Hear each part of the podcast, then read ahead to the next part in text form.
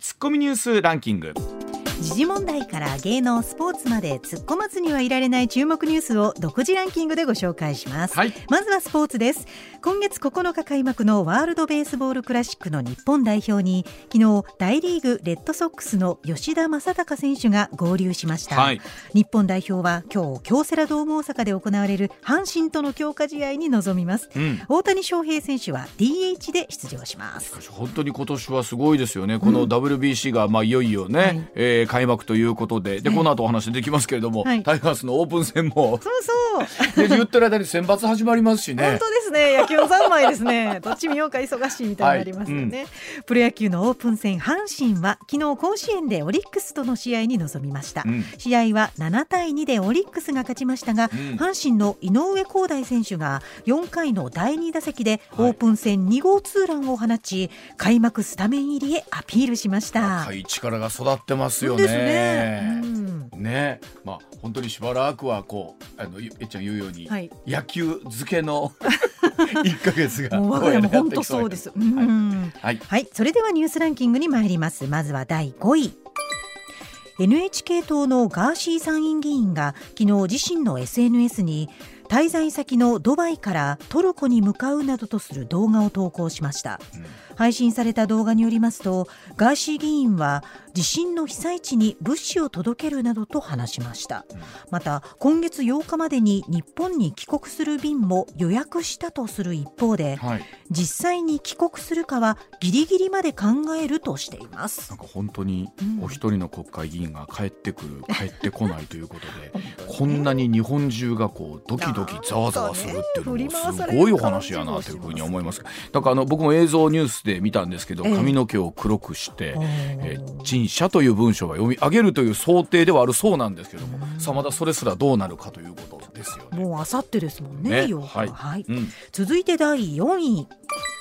京都市で女子大学生にタリウムを摂取させ殺害したとして逮捕された宮本一希容疑者が逮捕前知人に警察に疑われているが関係ないと話していたことが分かりました、宮本容疑者は去年10月知人で立命館大学3年の浜野日奈子さんのマンションで毒性の強いタリウムを摂取させ浜野さんを殺害した疑いが持たれています。この調べの状況がいろいろと新聞等々を通じて入ってくるんですけれども、はい、ただその薬を買いに行ったタイミングだったりとか、うん、その後の解放の具合ご両親への通、ね、連絡の具合というところがまだなんか不思議だなというところがたくさんありますのでこれ捜査を見てからどんなふうになっていくのかというところですよね。はい。はい、続いて第3位岸田総理は昨日山口県に入り4月の衆院 4, 補4補欠選挙に向けた地方案件をスタートさせました、はい、下関市で開かれた自民党集会で先送りできない課題に結果を出せるのは自公政権しかないと支持を訴えました、うん、安倍元総理の地元である山口を始まりの地として選ぶことで安倍氏の影響力に配慮を示し、はい、自身の政権基盤固めを行うことが狙いとみられます、まあ、その統一地方選挙はありますけれども、はい、この4つの補選というものの結果っていうのはやっぱりこの岸田さんのここまでの評価というのの一つのね、はい、えー、こう柱になってくるのかなというところがあると思います。し、さあ一体どんな結果が出てくるんでしょうか。はい、続いて第2位は中国で昨日重要政策を決める全人代全国人民代表大会が始まりました。中国政府は今年の経済成長率の目標を5%前後と設定しゼロコロナ政策の影響などで停滞した経済の立て直しを進める方針を示しました。ただ地方政府の財政難などの課題も多く難しい舵取りが予想されます。さあ3期目という異例なところに向けてどんなメッセージを出してくるのかというところなんですけれども、うん、おっしゃるようにですねその本当にゼロコロナの後ですよね、はい、中国は一体どんな風になってくるのかまたアメリカとの関係も気になりますしね。この辺りのニュースもまた高橋さんにお話をお伺いできればと思っております、はい、続いて1位は。韓国政府は今日日韓関係の最大の懸案となってきた徴用工問題をめぐる解決策を正式発表します。これまで韓国政府は傘下の財団が日本企業の賠償支払いを肩代わりする案を検討してきました、うん財団への資金拠出に日本側が参加するのかが焦点でしたが韓国のメディアによりますと解決策では被告の日本企業は参加せず、まずは韓国企業の拠出によって最高裁で勝訴が確定している原告への賠償金を支払うということです。本当にユン政権になって日本と韓国との関係というのは随分と変わってきたなというのは感じるところニュースの一つでもありますよね、はい、はい、ではコマーシャルの後高橋由さんの登場です上泉雄一のエナー MBS ラジオがお送りしています。時刻6時まもなく25分になります。ここからは高橋洋一さんでございます。高橋さんおはようございます。おはようございます。おはようございます。よろしくお願いします。はい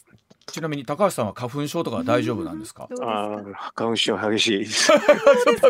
お互いお互い大変です。あ、じゃあ今もうだいぶ偉いことになってるでしょ？う。偉いです ね。本当にこれはね。ねこればっかりは、はい、すいません大変な中でございますが、よろしくお願いいたします。はい、まずはこちらからでございます。放送法にまつわる内部文書に関連して国会で大バトルがありました立憲民主党の小西議員3日参議院の予算委員会で放送法が定める政治的公平の解釈をめぐる総務省の内部文書を入手したとして当時の安倍政権の圧力で法解釈が変更されたと指摘しました。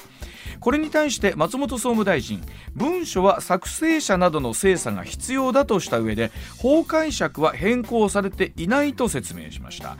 また当時総務大臣だった高市経済安全保障担当大臣この文書の一部に関して捏造だと主張をいたしまして小西議員から捏造でなかった場合閣僚や議員を辞職するのかと問われまして結構ですよと発言したということでございますけれども高橋さん、はい、はいねあのまあちょっとあらましだけ先にちょっとご紹介をさせていただきたいと思うんですけども、まあもともとこの我々テレビやラジオの放送ということには、まあ、放送法という法律ございまして、はい、放送とか番組政治的に公平でありましょうということは定められているわけなんですよね。でこの政治的公平性ということに対して総務省は一つの番組だけではなくって放送局全体放送事業者全体の番組を見て判断するということだったんですが、うんうん、この安倍政権だった2016年放送局全体を見て番組全体を見て判断するとしつつ一つの番組のみでも不偏不当の立場から明らかに逸脱している場合などは政治的公平を確保しているとは認められないとした統一見解をまとめたということなんですね。はい。うんうんうん、で立憲民主党の小西議員は今回の内部文書安倍政権が特定の番組に圧力をかけるために放送法の解釈を変えたことを証明していると小西さんは主張していると。でこれに対して高市さんそもそも内部文書の一部に熱奏があるんじゃないかという反論なんですけども、高橋さんざっくりとちょっと説明させていただきましたが、はい、このニュースについて高橋さんはどういうふうに、うん解釈は変わってないから結構くだらない質問だなと思いました。けどね。なるほど。うん、解釈。解解釈変わってませんよね。だって放送法がある以上ね、うん、な何らかに何なんか全くあのいいわけはないから極端の例を上げる、うん、上げれば極端なことがあればそれはそれで、まあ、放送違反でしょって言ってるだけですからね。はいはい、だから、その放送法で法律あ規定がある以上ですね、うん、なんかその極端な例はそこに引っかかるかもしれないってことを言ってるだけですからねこれは。うんうんうん、でそれについてもし仮にそういったことがあった場合というのはどうなるんでしょうかね？極端な例というのは。極端な例だとあそれはだからあの免許取り消しですよ。あでそこに行くまでにどれぐらいを何をもって極端とするかっていうことにもなっていきますよね。その時その時で分かんないですよね。この免免許業種の話はね。ねねあの要するに免許免許をもらってる以上、うん、なだから絶対に免許が剥奪されないってことはないわけでそのくらいのレベルですよね。ね認可授与ですから。え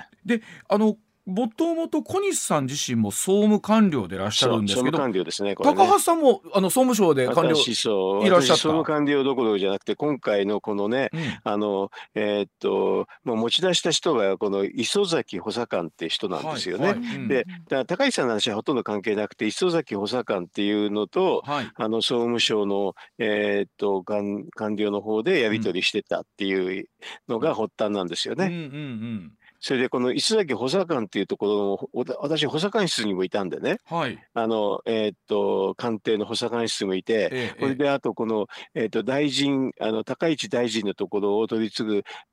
大臣室っていうところあり、総務大臣室ってあるんですけどね、はいはい、私両方ともやってるんですよ。総務大臣室もやってるし補佐官室もやってるから私これよくわかりますね、あのやり取りが。でそれ立場からご覧になって高橋さんここどうですか？これね、うん、あのまああの解釈全然変わってないから、うん、はっきり言ってつまらんやり取りですね。ねだってすごい解釈変わってたら大変ですけどね。うん、でそもそもね、あの補佐官のところでこんな変えられるってことはまずないんですよ。だからそれは最終的には総務大臣の話になるんでね。うん、でねあのももっとすごいうがった見方をするとね、はいはい、この、えーと、小西さんは、うん、えーと、旧ね郵政省系の総務官僚だったんですよね。でこのね磯崎さんっていうのは、はい、旧時事省系の総務官僚。はっきり言って経営の中ですねこれね。なるほど、うんそれでね、官邸の中の方の人で、まあ、小西さんがあのよりね、えー、っとね、サポートしてるのは、えー、っと、この山田秘書官っていう人でね、これはね、旧郵政省系の総務官僚ですね。ほうほう、なるほど。そこはだから近いわけですね。ねうん、そう、あの、はっきり言ってこれね、官邸の中で、そう、時事省系の話と、旧郵政省の話でちょっとバトルがあったっていうレベルの話ですね、これはね。これあの、ですからね、よくほらね、うん、今回もありましたけど、捏造だったらやめるんですか、やめないんですか、みたいな話に。そこはほとんど関係なくてね、うん、だからね、高市さんもね、安倍さんもね、ああ、これあれだなと、旧郵政省と旧自治省の間の話かなって、すぐピンとくるような話なんでね。あのだからもう、高市さんはこれはもう私はもう関係ありませんよって、安倍さんの方もね、うんうん、これ関係ありませんよって、そんなスタンスですね。あの特にやっぱりこう捏造とかとなってくると非常に言葉がなんか幅広い、幅広いというかなんか文章自体なかったものを作ったのか、それともなんだろう言葉の解釈を微妙にねちょっと変えた。のを捏造というのかっていう。文章を読むと,、えー、と最初の2枚以外は多分公文あのその行政文書ですね、はい。うん、最初の2枚だけはね誤字脱字があったりしてこれずさんすぎて、ちょちょっと違うと思いました。ということは、うんうん、最初の2枚っていうのは多分あの誰か他の人が作ったんでしょうけどね、えーと、あと他のところはね、まあ、あの行政文書ですね多分ね。ねでね、はい、それで思うと,、はい、えーとね、要するにそれを見ていくと、うん、要するにあれだよねあのその中で大臣レクっていうのがあるんですけどね。そこで、ね、うん、大臣レクってところであのそれは高石さんがあの言ってないような話を、まあ、書いてあったって気が感じはちょっとします。はあのそこのところだけがちょっと捏造かもしれないって、そんな感じ。手元にねこれあの磯崎さんも出してらっしゃる資料で今あのうちのスタッフがプリントアウトしたんですけど膨大な量の、あの資料が。70何ページのね、はい、最初の2枚はねあのね簡単に誤りがすぐ分かるんで。ええ一個言っておきましょうか。はい、あの役員だったらすぐわかるんですけど、右の上にね、はい、厳重取扱注意って書いてある書いてます。厳重取扱注意。あ、これ、こういうこういうふうに書かなくて、取扱厳重注意です。これ。はで後ろのこれでね、うん、2枚はあとね、磯崎後ろっていうか最初の2枚でね、あと磯崎補佐官っていうか、あのえっ、と放送政治的公平に関する放送法の解釈について過去磯崎補佐官関連って書いてあるでしょ。書いてますね。はい。この磯崎って字間違ってますね。あ、そうなんですね。はい、だからこんなのはあのこの最初の2枚だから多分違いますね。はということはこれは高橋さん捏造ということに値する捏造っていうかだからこれどこまでの話ですけどね、うん、あのだからこれはあとだからあとこの石崎さんの話ばっかりなんですよずっとねやり取りね。うん。うん、でこれはだからはっきり言ってまああのまあね山田秘書官っていうのと石崎補佐官が結構ね、あの主導権争いしているような話ばっかりなんでね、まあこれはさもありなんてこの2枚以外のところはそればっかりなんでですけどね高市さんのところが大臣レクっていうのがね途中にあるんですよ。はいはい、これはちょっとあれだねあの本当言うとあの資料お持ちですかね、大臣レクっていうところがね、はい、2, 月の何日かにあるんですけどね、はい。うん、えそのね、一番、はい、一番上のところに配布先って書いてあって、うん、これはね、ちょっと変築林の配布先でしたね。えーと、どういうのかっていうと、えーと、桜井送信って書いてあるでしょ？書いてます、はい。これ、桜井送信って桜井パパのことですよ。ああの元嵐の桜井さんの。パパ、うん、パパなんだけど、本当は大臣レクだったら、これね、事務次官にあげなきゃいけないから。あということはここがまたちょっと違うんですね。ちょっとそれはだから総務省内の、まあ、変な力学の話っていうかね、うん、えっ、となんかまああのその時の事務次官っていうのは、うん、あの旧事実証系だからこれは回さなくていいやってそんな感じのやつなんでね、うん、それからもうなんか主導権争いがちょっと私から推測できるような感じはしますね。高さん一般論としてこの役所の中でこういった文章みたいなのが、そのまあ捏造というのかどういうのか分かんないですけど、こういうものっていうのはであるんですあありもありますよ。これありますけどね、これだからねあの完全に作った人もねちょっとミスでね高市大臣レク結果って書いてあるんだけど、うんうん、これ総務審議あのなんか事務次官には回さなかったのとあとね、これ大臣室に回さなきゃダメなんですよ。あの要するにそれ大臣室に回しておけばね、大臣室の方からこれこういうふうに言ってないってチェックが全部入るんですよね。あでも行き先にそれが入ってないわけですね。これ。だからこれはね、あの上も高市さんから見たらねこんなん知らないわよって感じになるんです。うん、だからそういうところでこれが公文書かもしれないけど、うん、要するに大臣の了解をもらってないやつだからちょっと信憑性なくなるんですね、これ文書としてね。そうそうなるとそれをまた捏造という言い方をどうするかですけども、私は知らないという話になるわけですよね。そう私は知らないって話をしてるだけですね、あれはね。だからなんだろう。一つなんか言った言わない捏造だそうじゃないってなってくるとに焦点当たりがちなんですけどその役所の中のこの機構とか細かいところで見ると、ちょっといろんなところでずさんだなっていうのはあるわけなんですねこの文章ずさんがあって、うん、この大臣レクの話を大臣室に回してないから、うん、これはだから高市さんが見たらこれ捏造だって言い方になるんですよ。これ一般的に会社でもありますもんね。こううちうちの部内だけの文章みたいなものとか、えずっと上に上げてって最後役員が反抗するレベルのものまで含めてあるじゃないですか。その中でここれね、高市さんの話で私言ってないわよっていうふうに言ってるだけなんですよ。この捏造って意味はね。なるほどな、だから高市さんはここまで、えーと、うん、もしこれが熱動だったらじゃなかったらやめるんですか？ってもちろんやめるわよって話になるわけですよね。そう、うん、私はこういう会議でこういうふうに言ってないのにこう言って書いてあるじゃないのって言ってるだけなんですよね。なるほどなんかそうやって、ね、この文章を見るとね、うん、あとねさっきのね取扱厳重注意とかこれは結構公文書見たくなってるんですよ。右の上の赤いやつがそうでしょ、はい。うん、これでこのあの石崎さんっていうのもねきちんとした感じになってるからね。こっちの方が正しいんだけど、でもこれは手続き上あの高市さんにも回さなきゃいけないのに回してないから、うんうん、だからそこに高市さんは見てねあ私の来てないから知らないわよって言ったぐらいの話ですよ。うんこれあの高さん一般的にねこの、例えば政治的公平性と放送ってまあ我々もねどういうスタンスでってね常にこう考えながらではあるんですけれども、はいうん、例えば高さんおっしゃっていただいているようにアメリカの大統領選挙の場合だとね、うん、結構そのある放送局は民主党寄りだったりとか、ある放送局共和党寄りとかありますよね。うん、それもね、この文章の中にいろいろ出てくるんですけどね、官邸の方でね、この旧郵政省系の山田秘書官っていうのがそれを結構心配して、はい、要するにそうやってこの放送法の規定をなくしてもいいいいんじゃないって議論が起こったらっていうか、そんなことまで心配してるんですよね。そうするとね、はい、そうするとどうなるかっていうと、あの独立委員会になるから、うん、要するに総務省の中から旧郵政省の人がね、外に出されちゃうんですよ。でそういうのを心配して山田さんって秘書官は結構ねこれについてネガティブには対応してるんですよ。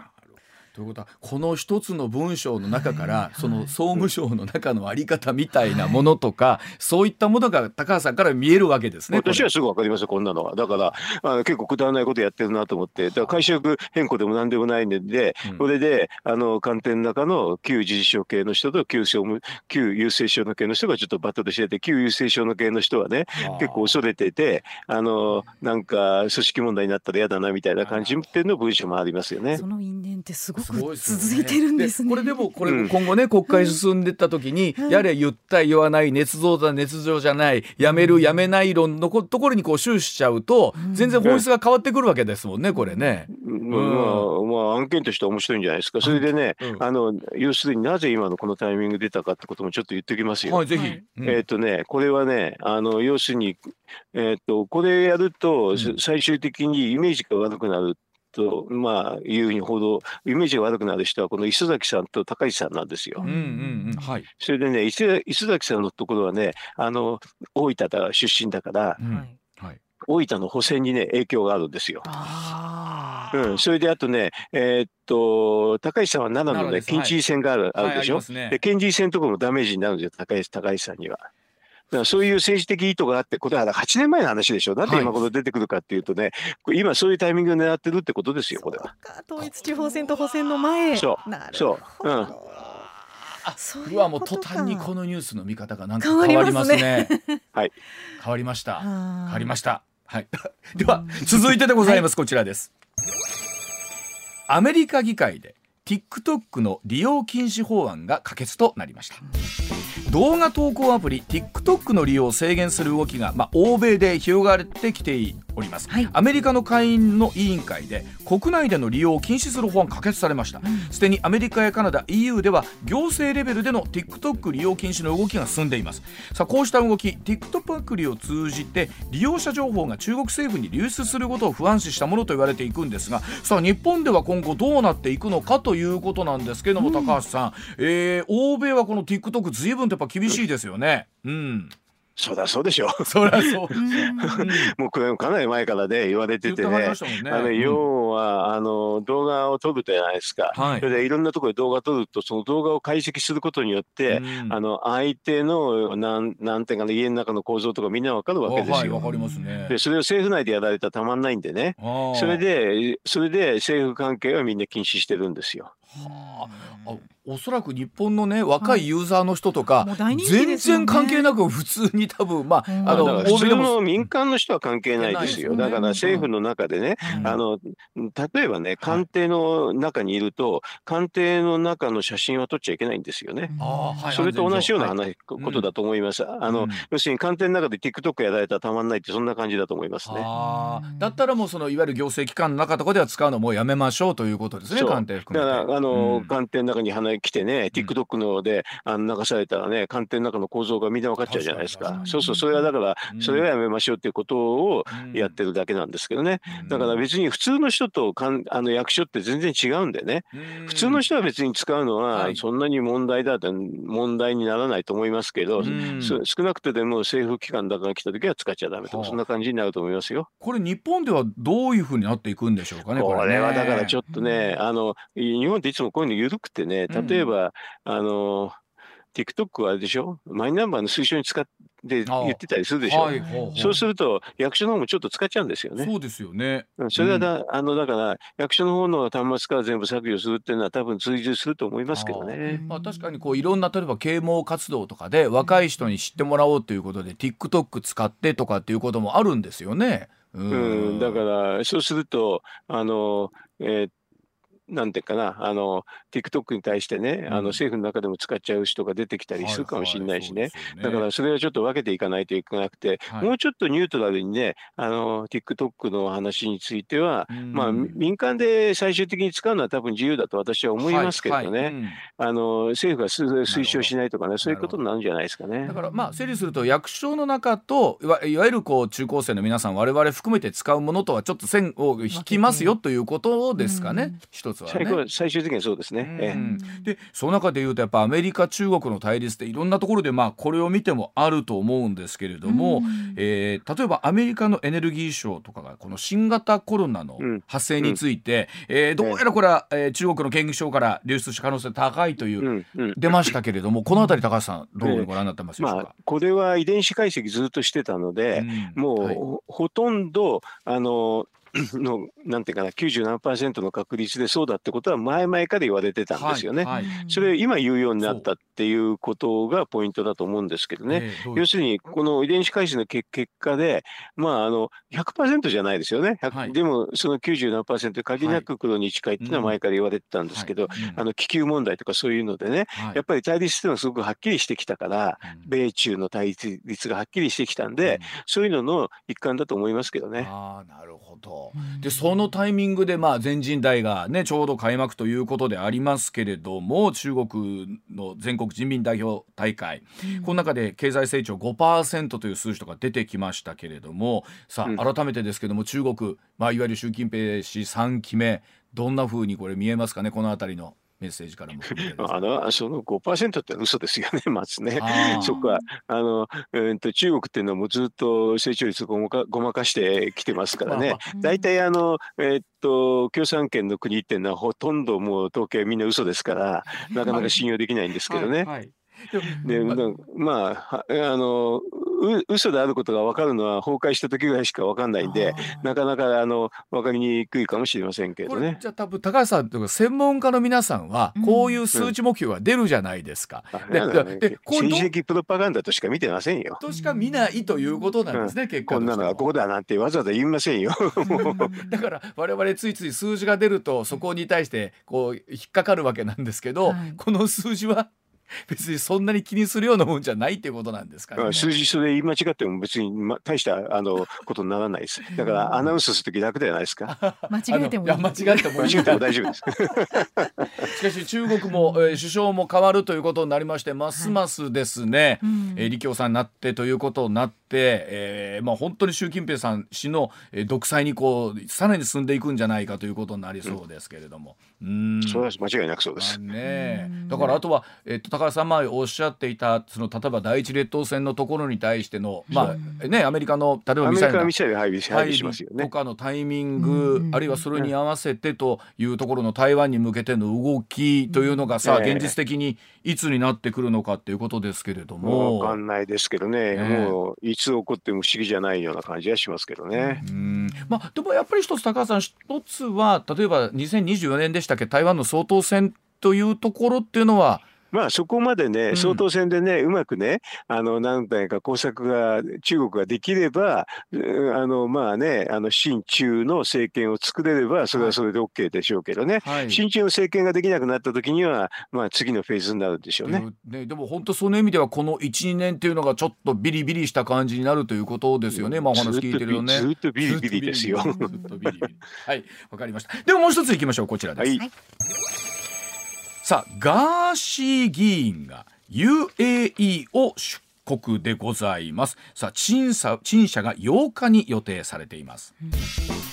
ガーシー参議院議員アラブ首長国連邦を出国したとの報道が出ています。ガーシー議員トルコで被災者支援をする予定ということなんですが懲罰の陳謝を行う本会議がいよいよ8日に迫っています。ガーシー議員とりあえず8日に帰る飛行機を抑えている。僕の身の保全も大事だしいろんなことがクリアになるまでなかなか自分の中で帰る意思を決められないと述べまして帰国するかどうかは依然不透明というところでございます。ですが、うん、さあ、えー、高橋さん7月の参議院選以降ですね。なんか参議院の話題というとこの方の話題が なんかベースになっているような感じもありますけれども。うん、うん本当ね。まああのね出席するかしないかってんで揉めてるっていうのは、まあ日本的って言えば日本なんていうかな面白いといえば面白いんですけどね。出席しなくても仕事はできるっていうふうに思えば出席なんて大したことないし、はい、えー、でねあの多分皆さんだとね、うん、ほらスタジオに来てなんぼって世界でしょ？はい、スタジオに来てなんぼ。私はス,、スタジオに行ってませんけどね。はいはいはい、はい、まあまあ 放送出ていただいて、こういうはい、そうこういうやり方もね国会であるような私は気がするんですけどね。えー、あそうですか。リモート出席。うん、はい。うん。うん。だって別にあの議論すればいいんでしょ？はい、議論すれば。オンラインで、はい、なんでオンラインはダメなのかって思いますよ。高橋さんオンラインでっていうふうに、うん、さあどういうふうになっていくのか。まあ最後投票する時うんぬんっていうのはね、うん、えー、国会に出席してということになるんですけれども。でも技術的にはもうできるようになりましたもんね。う。ん、そうだから法律がね、はい、あのそれについていけないいけてないから一応あの出てくるのを前提としてるってだけですよね。うんこれでもちょっと考えてもいいんだなと思いますけどね。でもどうでしょう？例えばこう近々で議論になっていくのか高橋さんそれともいやいやなかなかこういうのはうそんなすぐ進まないよっていうのはどうなんですかね高橋さん。いや進め進ませたくない人いるのは間違いないですよね。進ませたくない方というのはどういう理屈からになるんですかね。古っちょいタイプの人ですよね。はあ、古っちょいタイプの人。うん、あ私なんかね、今どういう姿でやってるかっていうのはねあ楽でいいですよ聞いて。そうそう私今ね。聞きますけど高橋さん今日はどういう格好？で？まああのね、あのパジパジャマで寝寝床ですよ。おっしゃいましたすみません。あの何のドキドキも別にまあしないんですけれど。楽楽でいいですね、まあ、ですよね。で、えー、まあですから国会議員の人たちも、うん、なんまあ別にパジャマでとは言わないですけど、ご自宅からリラックスした格好でオンラインで出席するっていうのもできるっちゃできるわけですし、えー、技術的にはね。子育てなんかはそれで十分かもしれないしね。だからそれで本当にこう言ってんだったらね、一票ぐらい言ってもいいよってそういうことかもしれませんよね。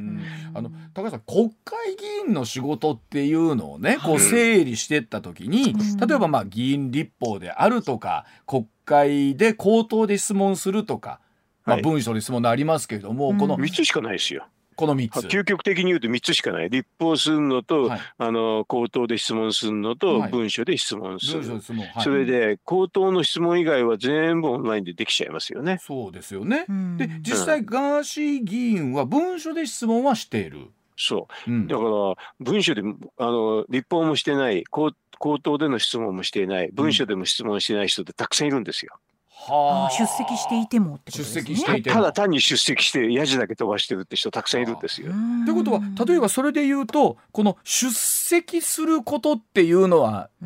大前提みたいなことぐらいのものなんですか？うん、だからどうなんでしょうね。ね私の授業みたいなもんですね。私の授業もね別にね 出席しなくてもいいよっていつも言ってるんですけど。そうなんですね。でも大学の授業自体は確かにまああの物理的にというかねオンラインということになってきましたし、なるほど。これ確かに一方でそのどうでしょうやっぱガーシー議員に対して批判的なというところで言うとどうなんだと思ってるのはやっぱり出席しないそうでしょうね、うん、出席しないのはけしからんってことなんですけど、うん、だから出席はさらに言うとあのさっきの話し続けると、うん、立法もしていない口頭質問もしていないそれとあと文書での質問していない出席もしていないって議員もいますよ。あそうなんですか。いますよ。ほら、みんなそうなんですかって知らないでしょ。だから、全部見てればわかるんですよ。あ、い今、いますよ、案外。ということは、だからガーシー議員がこういう形だったので、と、えー、ひときわ目立っちゃってる。そうガーシーだから目立つんでしょ？それで彼はあの出席しないってことを公約にしたりするから目立っちゃったってことでしょ？まあ、そね。それはだからそこでなると本当に出席しないでね、あの議員活動しない人っていうのは立場ないでしょうね。うん。まあ、でもなんか今はその帰ってきて陳謝するというところが一つのもうなんかまあどうする陳謝するのかしないのかですけど、そうね、なるほどな。これは本当機会にね、あの国会議員が何をしてるかってよく監視したらよろしいと思いますよ。本当におっしゃる通りで国会議員の仕事お一人お一人ねどんな形なのかっていうのあると思いますがわかりました。あの、お知らせなどもう少しこの話も聞いてまいりたいと思います。上泉雄一のエナー MBS ラジオがお送りしています。さて高橋さんにですねガーシー議員の出席についてということでお伺いしてるんですけれども、はい、そのガーシー議員、はい、まあ、質問主意書は出してるんだよというところでございまして、はい、えその中でコラボ問題についても触れていたんですけれどもそのコラボ問題先週動きがありまして東京都、先週性暴力虐待などの被害をった女性に対して支援する事業東京都から委託を受けた団体が経費を報告するにあたりまして処理の仕方に不備があったなどとして190万円を経費として認めない決定をしたということだそうですけれども、ただ、まあ、それを差し引いても経費は委託費の上限を上回っているということで。おおででですよね、はい。なんかちょっと